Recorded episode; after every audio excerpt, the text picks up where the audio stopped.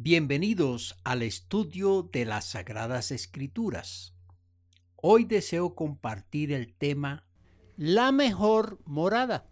Mi mamá Margarita siempre quiso una casa propia. Murió a los 86 años y no pudo tenerla. Esa fue la ilusión de toda su vida. Hubo información por parte del gobierno de subsidios económicos y de los bancos préstamos pero ella no lo supo. Creo que por desconocer esas prebendas no pudo poseer vivienda, pero sí pudo tener una vivienda en los cielos, pues años antes de partir de esta tierra, se arrepintió de sus pecados, le permitió a Jesucristo entrar a su corazón, aceptarle la vida eterna y ser su Salvador.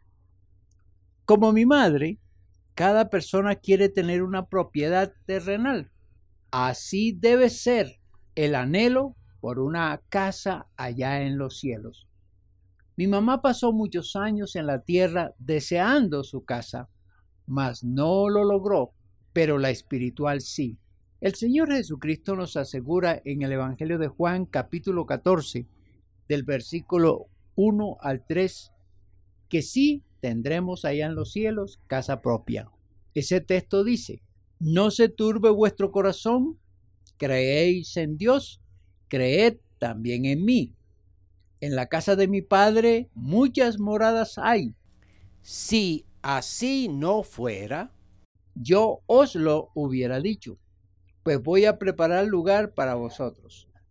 Y si me fuere y os preparare el lugar, vendré otra vez y os tomaré a mí mismo para que donde yo estoy, vosotros también estéis.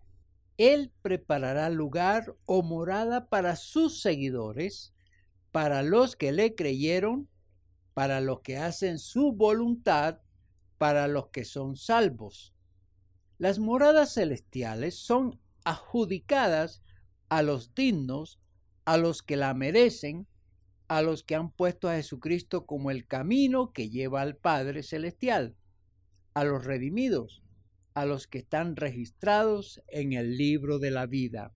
El texto mencionado está dirigido a los que ya tienen el derecho de ser alojados en esas habitaciones.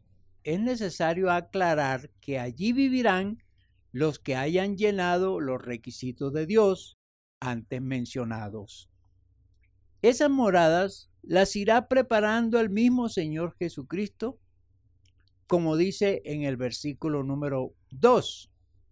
Y cada casa tendrá el nombre de quien la habitará.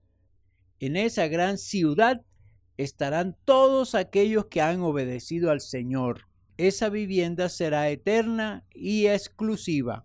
Todos sabemos que un día moriremos y por lo tanto debemos saber que si partimos, debemos tener una casa allá en los cielos.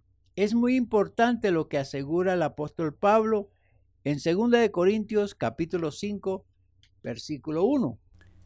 Porque sabemos que si nuestra morada terrestre, este tabernáculo, se deshiciere, tenemos de Dios un edificio, una casa no hecha de manos, eterna en los cielos. Un día, pues, pereceremos. Un día nuestra alma saldrá de nuestros cuerpos. Un día partiremos de esta tierra. Como personas sabias debemos asegurar nuestra vivienda en los cielos. Quien es sabio prepara su alma para viajar a la presencia de Dios. Jesucristo dice en el versículo 3 de Juan 14 que Él quiere estar con los suyos los que se acogieron a su plan de redención y de salvación. Debemos entonces saber que el ser humano le debe interesar más tener una vivienda en los cielos que una casa en la tierra.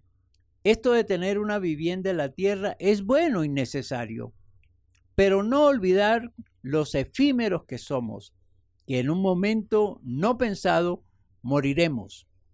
Y entonces Deseo repetir los requisitos para adquirir una morada en los cielos. Primero, Jesucristo es quien nos lleva a Dios y es dueño de las moradas. Segundo, Jesucristo adjudica las viviendas. Tercero, Jesucristo pone los requisitos para entregar las casas. Cuarto, y los requisitos son A. Obtener la vida eterna. B. Nacer de nuevo. C. Creer en el Evangelio del Señor Jesucristo. D. Recibir a Jesucristo como Señor y Salvador. E. A amar a Jesucristo con todo el corazón, con toda la mente, con todas las fuerzas, con toda el alma. Quinto, mantenerse fiel hasta la muerte terrenal. ¿Quieres estar seguro o segura que al morir llegarás a la presencia de Dios y alojarte en la morada celestial ya dispuesta para ti? Cumple los requisitos que el Señor Jesucristo tiene. Dios te dé sabiduría para prepararte porque en cualquier momento puedes morir. ¿Quieres escribirnos? tsjradiotv.com tsjradiotv.gmail.com